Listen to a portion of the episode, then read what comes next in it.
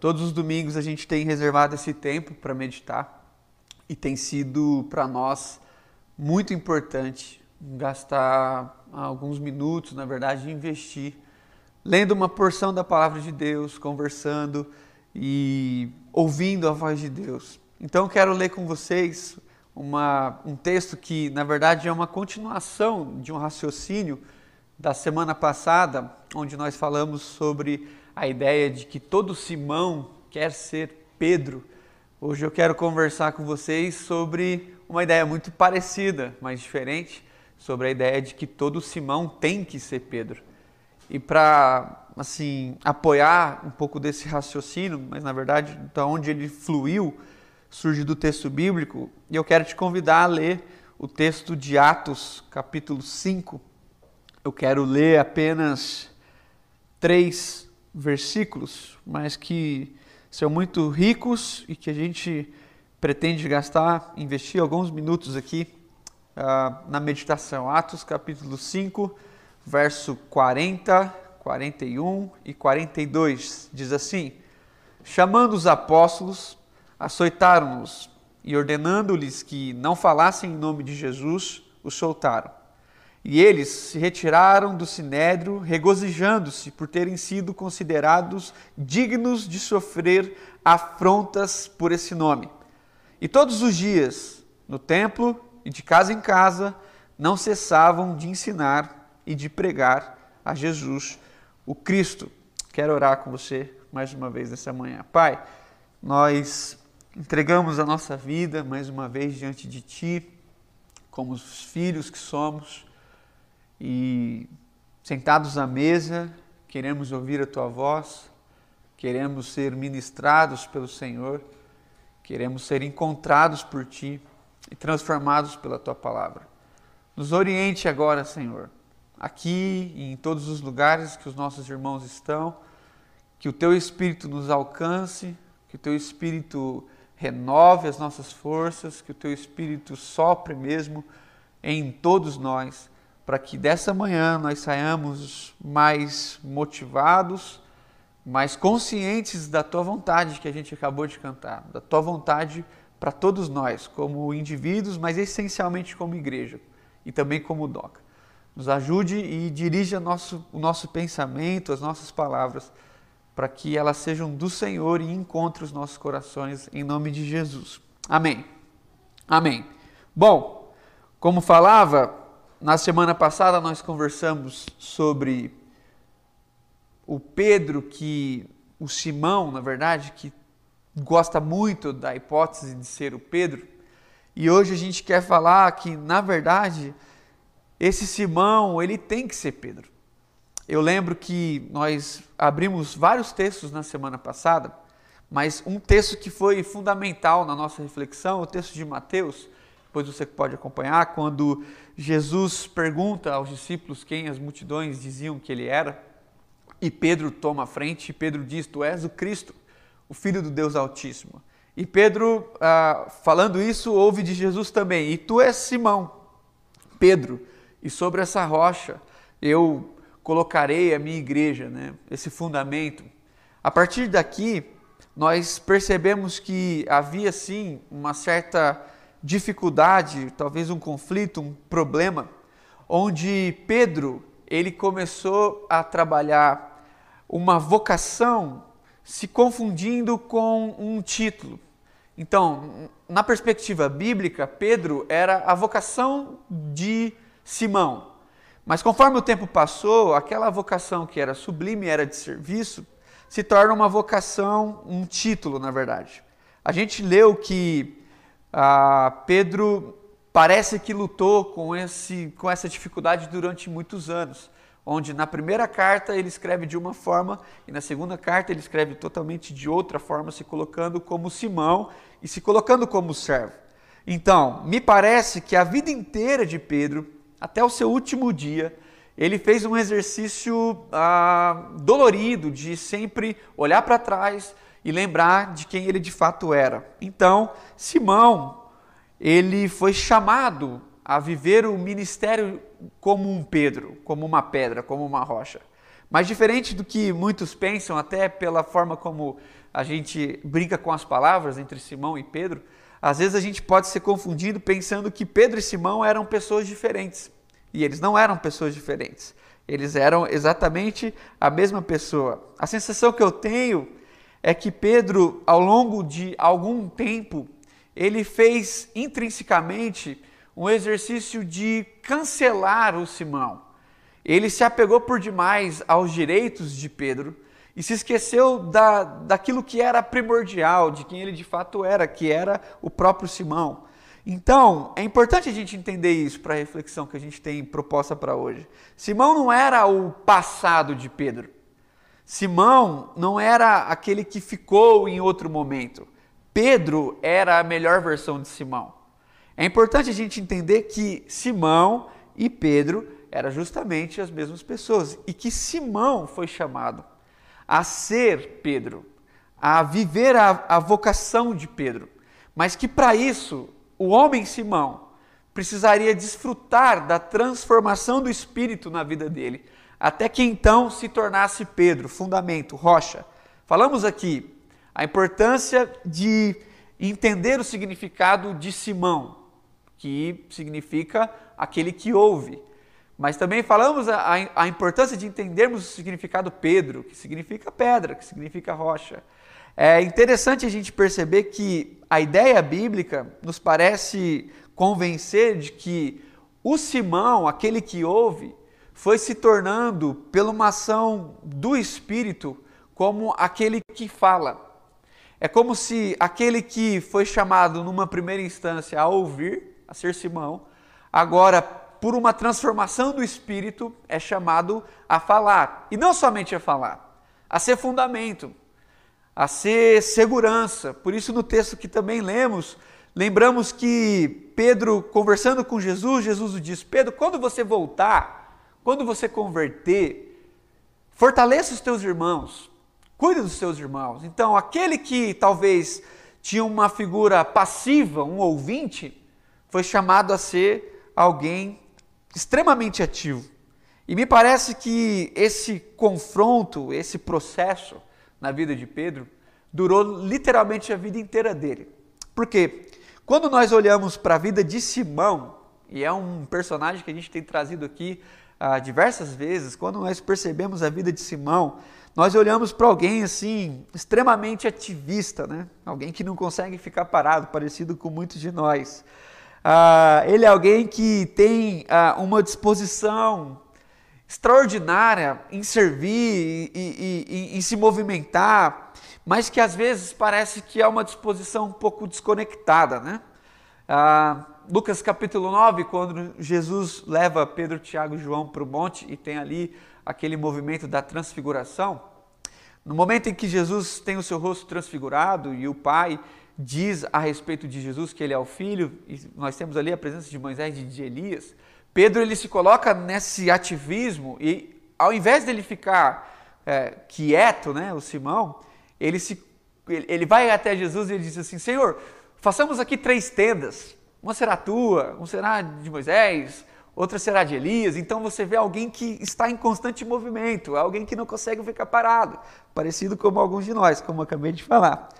Ele é alguém que nos parece muito impulsivo. Né? Quando Jesus vem e tem aquela sensação de todos os discípulos que Jesus era um fantasma andando sobre o mar, Pedro é o primeiro que diz, Senhor, primeiro e único que diz, Senhor, se de fato és tu, né, me manda ir ter contigo por sobre as águas. E Jesus diz, vem, e ele anda sobre as águas. Então ele é alguém assim que me parece que ele, ele, não, ele não faz grandes uh, agendas, né? Ele não é alguém tão programado assim, ele é alguém muito impulsivo. Quando Jesus é pego, traído por Judas e os soldados vêm, como disse, é Pedro que levanta a espada e corta a orelha de um soldado. Muito impulsivo esse Simão, né? Ele é alguém que, além de impulsivo, é imediatista, né? Quando Jesus diz acerca do seu ministério, que ele iria morrer e tudo mais, e fala do terceiro dia da ressurreição, fala do traidor, Pedro diz: Eu estou pronto para ir com o Senhor. Ele é alguém imediatista. Ele, quando ouve que Jesus diz acerca do traidor, ele cochicha para o João, que, tinha aparente a maior intimidade com Jesus, e diz assim: O João, Pergunta para Jesus quem é. Ele não consegue esperar, ele é ansioso, né? ele é imediatista. E me parece que esse Simão, ele, ao longo dos anos, foi sendo testado, foi sendo aprimorado, até que então se tornasse esse homem, né? esse Pedro, que luta muito, uh, que, que erra muito, que acerta muito, que se doa, que se arrisca, que chora, que se alegra, alguém extremamente intenso.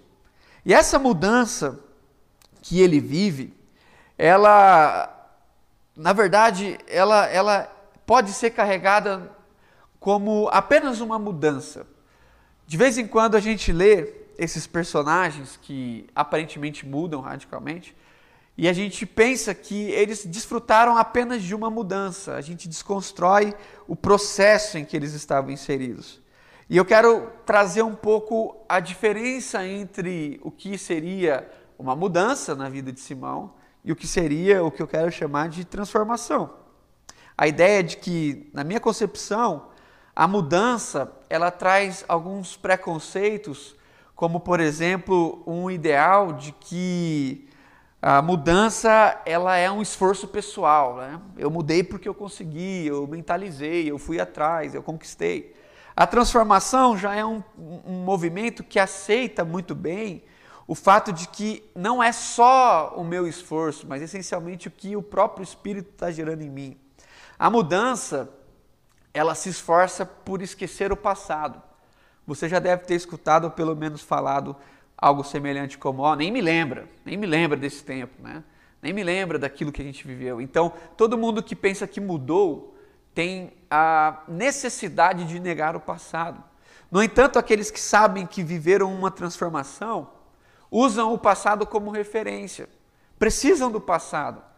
O Pedro estava numa constante lembrança a todo tempo de quem ele era, para ele não se perder. A mudança tem pressa. Quem quer mudar quer mudar amanhã. É o lance do regime da segunda-feira. Você começa na segunda e na quarta você já quer vestir uma calça que não lhe servia há muitos anos. Então você quer viver aquilo de uma forma muito intensa. A transformação respeita os processos. A transformação sabe que isso não irá acontecer de hoje para quarta, de hoje para quinta. Talvez ah, durará muitos anos, pelo menos alguns meses. Então, quando eu digo que todo Simão quer ser Pedro, eu estou dizendo a respeito dessas mudanças urgentes, que às vezes a gente se coloca sem perceber. Mas quando eu digo que todo Simão tem que ser Pedro, eu enfatizo a necessidade da transformação de Deus na vida dele e na nossa vida. Então, mais do que falar dos grandes feitos do Pedro, apóstolo, hoje eu queria focar nesse grande homem a partir daquele que ele se tornou, a partir da transformação que ele viveu. Acompanhe comigo o processo que nós lemos. No capítulo 1 de Atos, quando você começa aí umas duas ou três páginas antes do texto que nós lemos, você encontra um Pedro, né? um apóstolo que agora me parece um pouco mais responsável. No capítulo 1, versículo 15, é Pedro quem toma a frente dos apóstolos, dos discípulos, e diz que eles deveriam ah, escolher alguém para entrar no lugar de Judas. E aí entra uma discussão muito grande entre os teólogos. alguns aceitam que isso foi é, muito precoce, que era Paulo para ser escolhido. outros aceitam a ideia de que de fato era Matias, eu sou um deles, né? por isso que meu filho chama Matias. Então, ah, você tem um Pedro que toma a frente dos discípulos e diz assim: Ó, oh, vamos, vamos lá, vamos, vamos escolher alguém, vamos escolher alguns homens e vamos lançar sortes. Você tem um pouco mais à frente, na descida do Espírito Santo, no capítulo 2, versículo 14, a impressão daqueles que ouviam de longe e que diziam que todos aqueles irmãos e irmãs estavam bêbados. É Pedro quem primeiro se coloca e diz assim: não, não, não, não. Eles não estão bêbados, pelo contrário, eles estão cheios do Espírito e ele começa a pregar. E depois de muitos versos lendo essa pregação, você encontra mais de 3 mil pessoas sendo batizadas. Mas antes do, do batismo, no capítulo 2, versículo 38, você lê a multidão perguntando: o que, que nós faremos? E quem é que responde essa dúvida? É Pedro. Ele diz assim: ó, arrependam-se e sejam batizados. E o texto diz: e eles foram batizados. Capítulo seguinte, capítulo 3 de Atos, versículo 6. Pedro e João entrando no templo, eles observam ali um homem coxo, um paralítico, e Pedro se aproxima no versículo 6 e diz assim: Ó, eu não tenho prata, eu não tenho ouro, mas o que eu tenho eu te dou. E ele diz: Em nome de Jesus o Cristo, Nazareno, levanta e anda. E o texto diz que aquele homem se pôs de pé e entrou correndo, louvando a Deus no templo. Ainda um pouco adiante, as pessoas, por verem aquele milagre, começam a enaltecer por demais Pedro e João. E ele diz no versículo 12 do capítulo 3: Ó, não fomos nós que fizemos esse milagre. E ele aproveita demais esse ensejo e começa uma nova pregação que tem por pelo menos mais duas mil conversões. E no final desse capítulo você lê que a igreja naquele momento já era uma igreja de pelo menos 5 mil pessoas.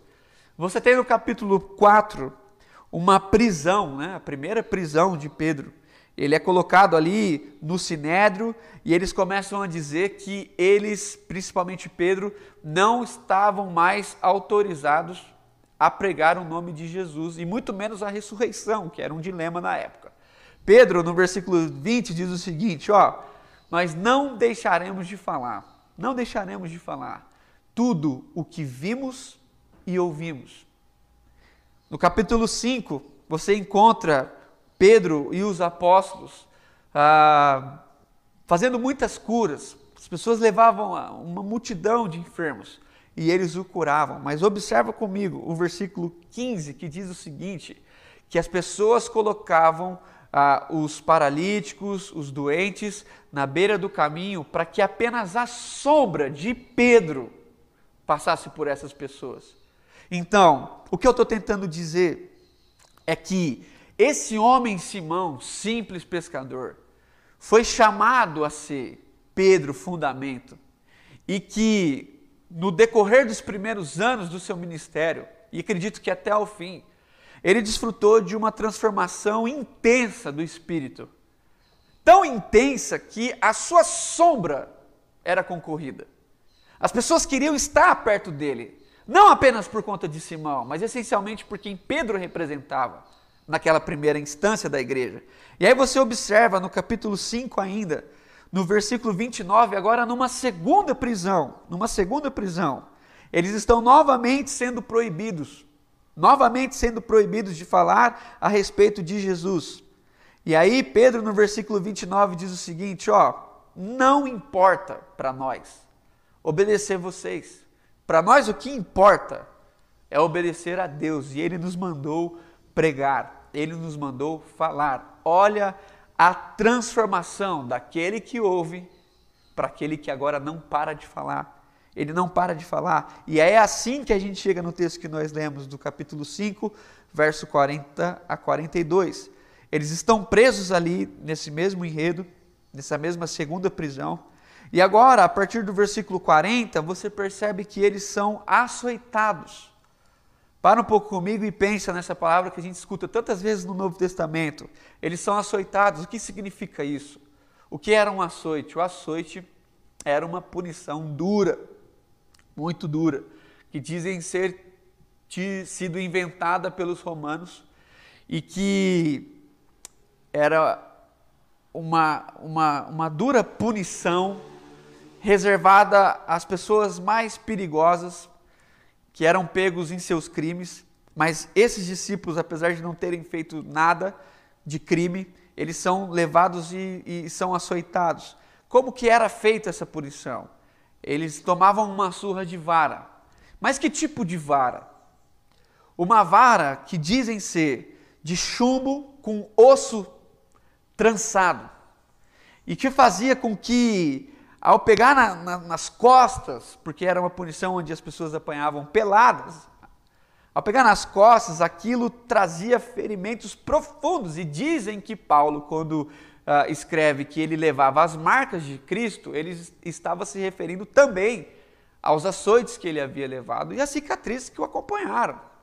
E aqui então você tem discípulos e tem o Pedro sendo punido com um açoite, ou seja, apanhando nu com uma vara de chumbo e de osso trançado e com as mãos amarradas numa pedra. O que, que acontece depois? Versículo 41, o texto diz: E eles regozijaram. Regozijaram. Por que, que eles regozijaram? Porque eles gostavam de apanhar? Obviamente que não. Eles regozijaram porque eles se consideraram agora dignos de sofrer pelo Evangelho, e essencialmente de sofrer por Jesus. Olha o reflexo disso. No versículo 42, o texto diz: E todos os dias, todos os dias, em todos os lugares, de casa em casa e no templo, eles não paravam de ensinar, eles não paravam de pregar, não paravam a nenhum momento, em nenhum instante. Olha o Pedro aí, olha o Simão que vira Pedro, olha o que ouve para o que fala. Então veja comigo essa diferença tão grande na vida desse homem essa transformação tão profunda. Antes, ele negava Jesus com medo de ser preso. Agora, de dentro da prisão, ele diz: Eu não vou parar de falar do que eu vi e do que eu ouvi. Antes, ele pegava uma espada para se defender e para defender Jesus. Agora, ele é açoitado em silêncio. Antes, ele discutia com os discípulos acerca de qual deles, porventura, seria o maior ou o menor. Agora, ele vive nas ruas, ele vive nas praças, ele vive nas praias e no templo, ensinando, servindo, pregando e curando. Que profunda transformação! Se alguém olhasse para Pedro de longe, talvez poderia dizer: é outro homem, é outro homem. Mas se, com a ajuda das Escrituras, nós olharmos de bem perto, nós perceberemos que, perceberemos que não é outro homem. Pelo contrário, é exatamente o mesmo homem, só que agora transformado. Pedro ainda é ativista. Ele prega todo dia, ele não para, ele não fica parado. Pedro ainda é impulsivo. Ele é o primeiro que se coloca e diz assim: ó, Judas negou, e nós precisamos de um décimo segundo, nós precisamos eleger um novo homem. Ele ainda é imediatista. As pessoas dizem, eles estão bêbados. Ele se coloca à frente, não, não, não, não estão bêbados. E ele começa a pregar. Você percebe que Pedro é exatamente o Simão. O mesmo homem, só que agora desfrutando de uma transformação profunda do Espírito Santo. Se você pegasse Simão se fosse possível fazer isso, e você pegasse Simão e colocasse de frente com Pedro, talvez você diria assim: é, é verdade, não, é outro homem. Mas alguém que conheceu Simão e que conheceu Pedro diria: não, não, não, não. É exatamente a mesma pessoa na sua melhor versão, na sua maior transformação. Então preste atenção o que eu tenho para te dizer e para me dizer nessa manhã, nesse período. Deus não quer mudar você. Deus quer te transformar. Deus não tem o sonho de ver em você e em mim outra pessoa. Mas Deus tem sim o desejo de ver em nós a pessoa mais transformada que a gente pode ser, a partir de um desfrute do Espírito Santo. Então Deus não quer que a Flávia vire Priscila. Deus não quer que o Manuel seja Antônio. Deus não quer que o Rafa seja Miguel. Deus quer, e eu tenho certeza disso, que nós sejamos a versão mais aprimorada e transformada que as pessoas podem ver.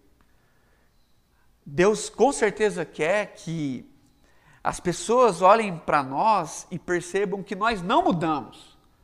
Nós não mudamos. Nós somos exatamente a mesma pessoa transformada. Então Deus não quer e nem precisa mudar a forma como eu sou, a forma como eu ando, a forma como eu desejo, as minhas intenções, se não forem intenções de pecado.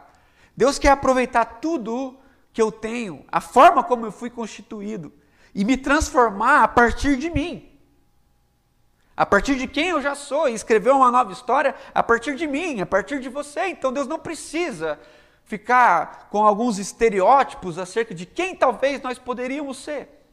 Deus quer, eu tenho certeza, nos transformar para que a gente seja aquele que desfruta da maior transformação que o Espírito pode fazer na vida de uma pessoa. Quando eu digo que todo Simão tem que ser Pedro, eu estou dizendo justamente que nós temos que nos submeter ao Espírito, sermos forjados e moldados por Ele, para que essa transformação não seja vista apenas na vida de Pedro, mas para que essa transformação também seja vista nas nossas vidas. Quando nós somos formados, quando nós somos formados, nós ficamos onde nós cantamos, no centro da vontade de Deus. E agora, tente observar uma coisa comigo. Esse texto que nós lemos é um texto que está num contexto de dura perseguição. É um texto onde os discípulos sofrem prisão, açoite, calúnias. E por mais difícil que seja entender tudo isso, a Bíblia nos mostra, do começo ao fim, mas essencialmente nos evangelhos e no texto ah, de Atos, que o ambiente mais favorável que Deus usa para transformar pessoas é o ambiente das adversidades. É interessante quando a gente percebe, e já falamos aqui, que Jesus, antes da tentação, passa por uma adversidade. São 40 dias no deserto. Até o momento em que ele entra numa vulnerabilidade última, de fome extrema. E tendo fome, a partir da sua maior demonstração de humanidade, é que ele então é tentado. Você percebe que Pedro, ele teve que passar por muitas coisas, o Simão, até que ele se tornasse esse homem de Deus. Você percebe que Paulo é tido por alguns um dos homens mais entre aspas, azarados da história, porque tudo acontecia com ele. Ele pegava um navio, o navio afundava. Se ele ia para uma cidade, ele era preso. Se ele, tudo acontecia com esse homem. Então, você percebe que nesse ambiente desconfortável é onde Deus usa o seu espírito para nos transformar.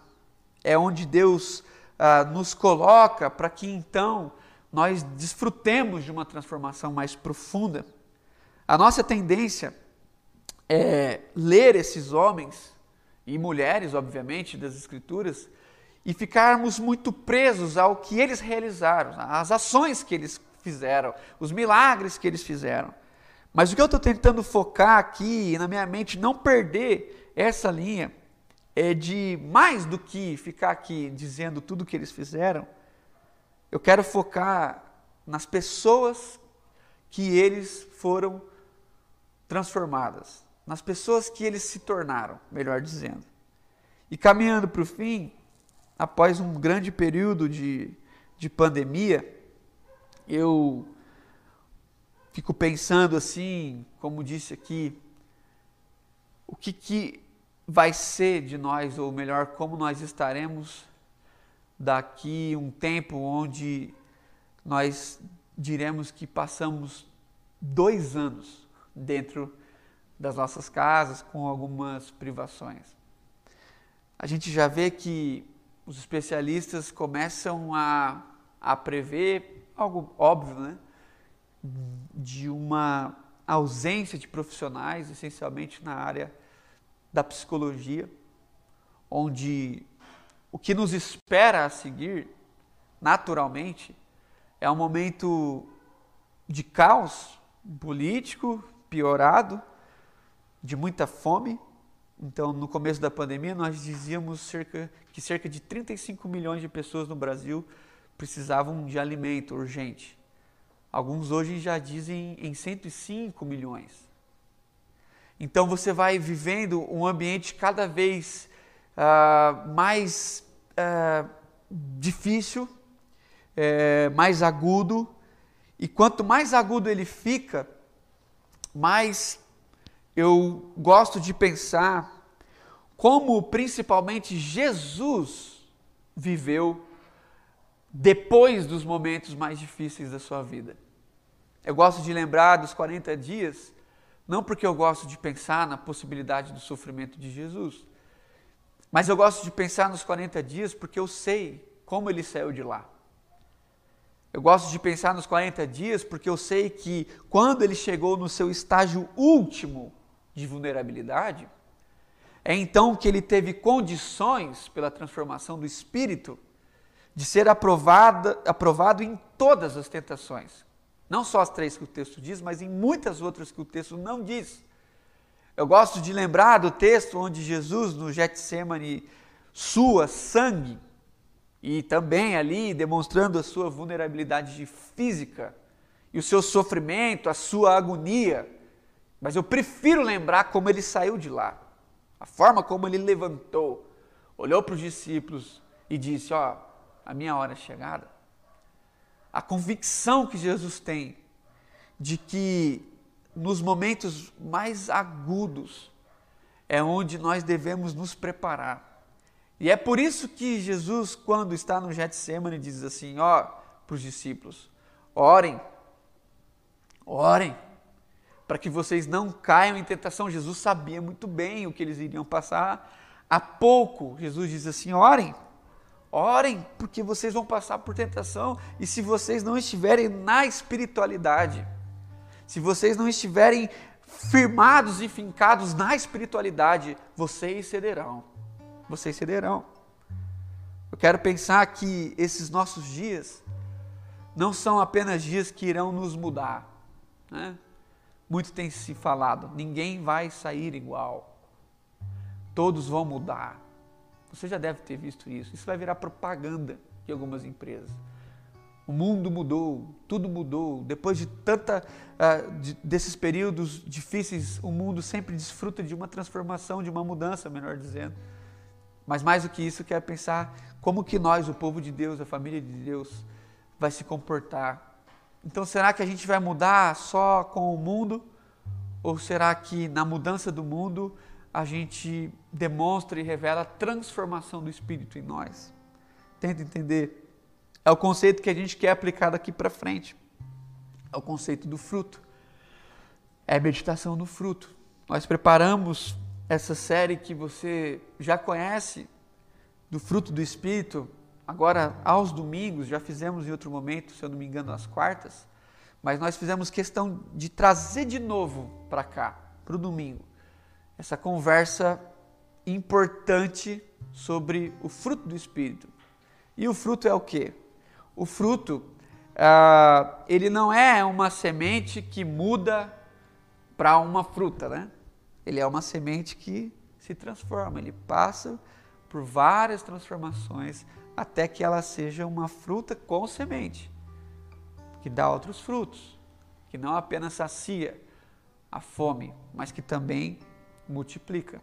Então, o que nós queremos trabalhar na minha na sua vida daqui para frente está totalmente firmado nessa palavra. Todo Pedro, todo Simão tem que ser Pedro, Todo homem e mulher de Deus precisa desfrutar de uma transformação real do Espírito Santo. Não é um esforço humano, mas é uma transformação real que vem de dentro para fora, que é um desfrute, que é uma graça. Mas para que isso aconteça, todos nós devemos nos colocar nessa disposição. Todos nós temos que dizer: Senhor, eu quero sim viver isso. Eu quero me atentar mais para esses dias, eu quero ficar um pouco mais atento, porque os dias estão passando numa velocidade descomunal. E nós às vezes não estamos percebendo que estamos sendo levados a uma mudança. Mas mais do que isso, nós queremos desfrutar de uma transformação real, para depois desse tempo termos forças para viver o ministério que o Senhor tem preparado para nós e o exemplo que nós teremos que ser para esse tanto de gente que padece. Então, que você e eu possamos nos colocar na presença de Deus e dizer: Senhor, faz a tua vontade em mim. Aquilo tudo que o Senhor sonhou aquilo tudo que o Senhor planejou. Nós queremos sim viver isso e pagaremos o preço, sim. Nos colocaremos aqui, nos colocaremos nos nossos quartos em oração e não ficaremos sendo levados de um lugar para o outro. Então, se você gostaria de orar comigo, se colocar nessa disposição e a partir de agora começar assim um compromisso mais intenso de espiritualidade, de oração, de leitura, de meditação, de partilha. Se você deseja a partir daqui caminhar com a gente na congregação, falando sobre o fruto do Espírito e ver o Espírito frutificando em nós, eu te convido a orar com a gente essa oração e depois nós terminamos com o Rafa. Abaixe sua cabeça, vamos orar, Pai. Que aqueles irmãos que desejam desfrutar dessa transformação, não mudança, dessa transformação, possam ser encontrados por Ti nesse momento, Senhor. Nós nos submetemos à Tua palavra, nos colocamos diante de Ti, sabedores de quem nós somos, dos desafios que enfrentamos, essencialmente de todos os nossos defeitos, nós sabemos, nós sabemos. Mas mesmo assim nos colocamos diante do Senhor, para que nesse tempo difícil, de tanta luta, de tanta tristeza, teu Espírito gere em nós algo semelhante que gerou na vida de Pedro e dos apóstolos. Uma condição de suportar as dores, uma condição de suportar as pressões e de nunca parar de anunciar a tua graça, a tua obra, a tua palavra. Se conosco, Deus, nos visita para que nós sejamos um sinal visível, audível do teu reino e da tua vontade. Que mais do que desfrutar dessa beleza de sermos transformados, que a gente possa transbordar, para que conosco outros também tenham essa oportunidade. Em Jesus, transforma o nosso ser, Pai. Faz sim com que cada um de nós, Simão, caminhe todos os dias para ser Pedro em Cristo Jesus. Amém.